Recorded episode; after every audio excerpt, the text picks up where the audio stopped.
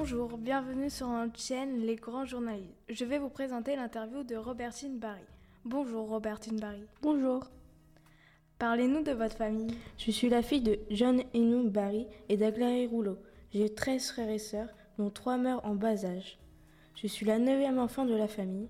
En 1891, je déménage à Montréal à la suite du décès de mon père. J'habite avec ma mère, mes frères et mes sœurs. Quelles études avez-vous fait pour en arriver là? De 5 à 10 ans, j'ai fréquenté l'école du village. J'étais très bonne élève et j'ai aussi intégré le couvent des Ursulines à Québec. J'ai fait des études de mathématiques, de sciences naturelles, de chimie et de physique et du français, mais également la couture et de la broderie. Quel métier avez-vous fait après vos études? Je me présente au bureau du propriétaire de journaux, Honoré Beaugrand, afin de lui offrir ce service de journaliste. Je débute le 30 avril 1891. Mon premier texte est publié en une du journal La Patrie sous le pseudonyme de Françoise.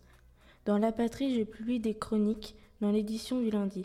Je deviens la première femme canadienne collaborant de manière régulière à la rédaction d'un journal.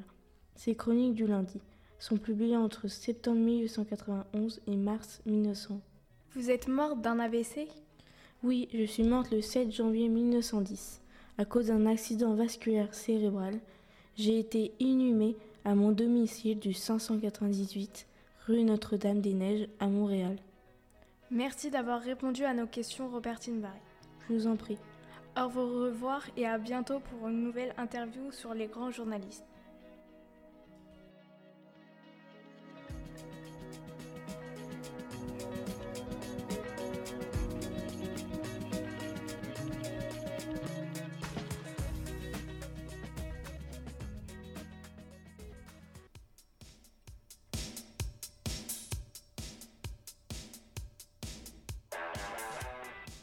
C'était Web Data, la radio des collégiens.